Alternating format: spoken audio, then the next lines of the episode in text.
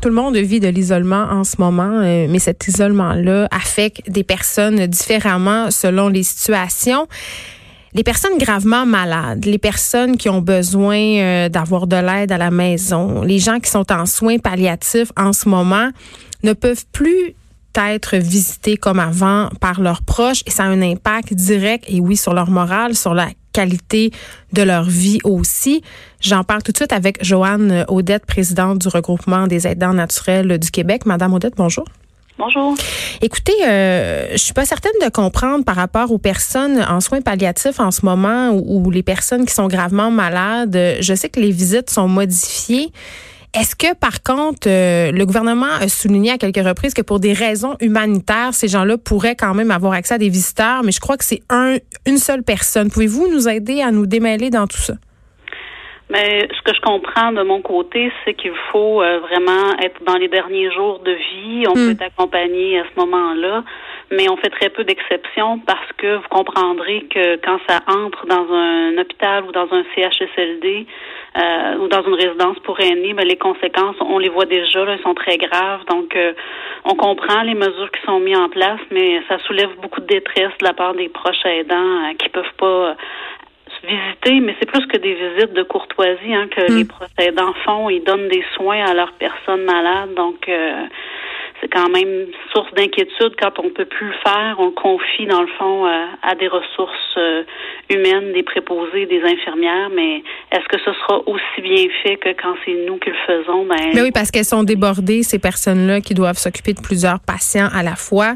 Bon, vous, j'imagine qu'au regroupement euh, des aidants naturels du Québec, vous recevez des appels de proches aidants. Comment ça les affecte la crise de, la COVID-19 concrètement? Là?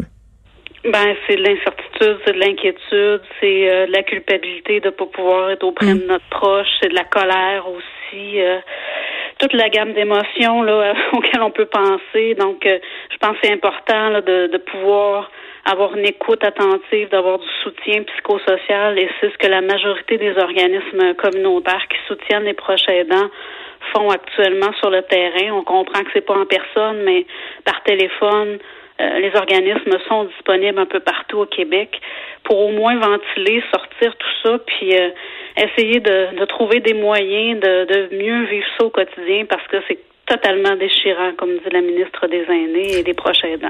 Ben oui, puis bon, évidemment, euh, ce qu'on nous suggère depuis le début des méthodes de confinement, c'est de communiquer avec nos proches d'une autre façon, c'est-à-dire en utilisant les moyens électroniques qui sont, euh, et on en est très heureux à notre disposition maintenant. Euh, je voyais par ailleurs l'animatrice Mélanie Ménard qui parlait avec sa mère en FaceTime en live. Euh, bon, il y a plusieurs personnes qui parlent à leurs parents âgés par FaceTime, mais quand même, Madame Odette, force est d'admettre que ce ne sont pas euh, toutes les personnes âgées qui sont à l'aise avec la technologie. Donc, c'est pas une panacée non plus là, discuter ou intervenir en, de façon électronique avec eux. Mais on a juste à penser aux personnes qui sont euh, hébergées en CHSLD. Là, il euh, y a personne pratiquement qui a les moyens euh, de se technologiques. De, ben, en fait, c'est pas une question de moyens, c'est une question de, de, la plupart des personnes ont des problèmes cognitifs. Donc pour eux, c'est pas ça fait pas partie de leur quotidien de parler sur FaceTime, de parler sur Messenger. On a vu des préposés qui aidaient certaines personnes âgées à communiquer avec leur famille.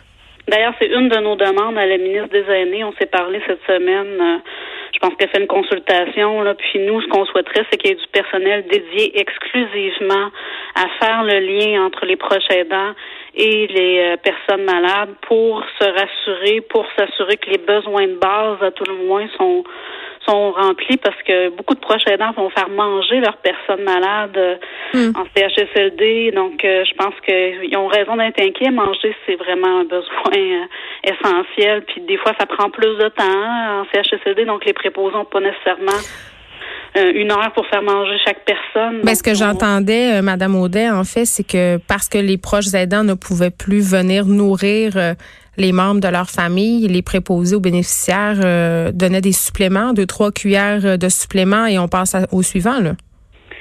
C'est vraiment déplorable.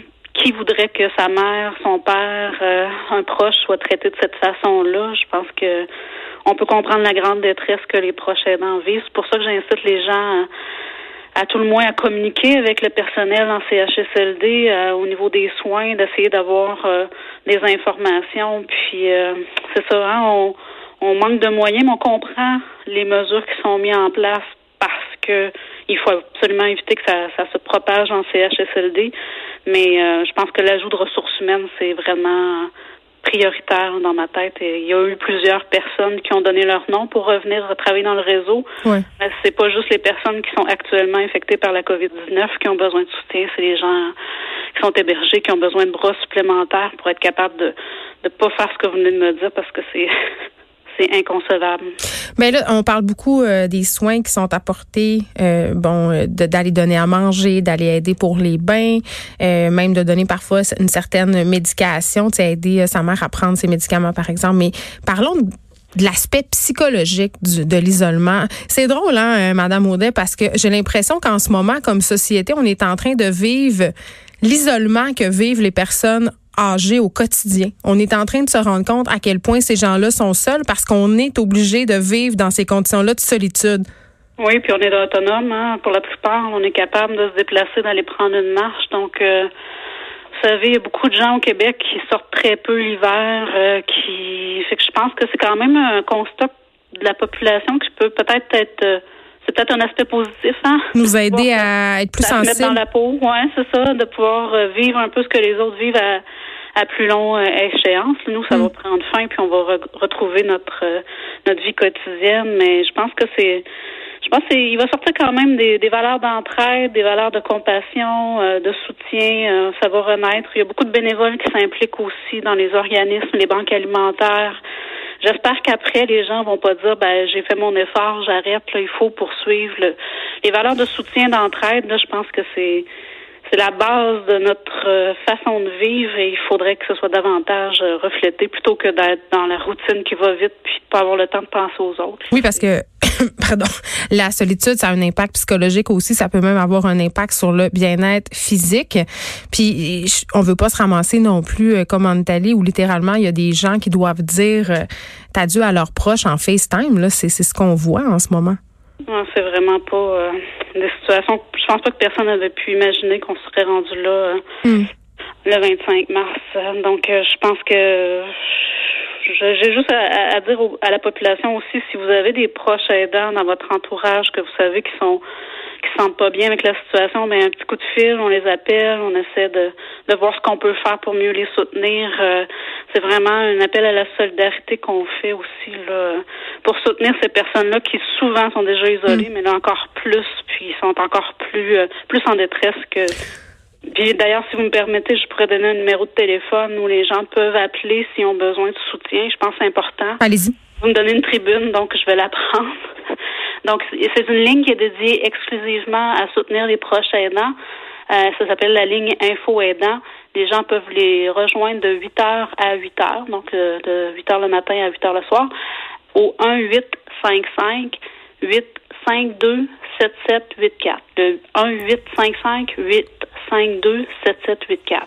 Très bien, Joanne Audet. Merci, présidente du regroupement des aidants naturels du Québec. Et j'en profite pour redire euh, le premier ministre François Legault qui fait appel à la générosité des Québécois, à leur compassion. Beaucoup de personnes qui s'offrent pour aller faire du bénévolat. Il y a un portail en ce moment gouvernemental qui est en train d'être mis en ligne si vous voulez savoir quels sont les organismes qui ont besoin de bénévoles selon la région où vous vous trouvez. Vous allez pouvoir vous rendre là et voir euh, cette liste-là. Merci beaucoup. Merci. Au revoir. Cube Radio. Vous écoutez Les effrontés.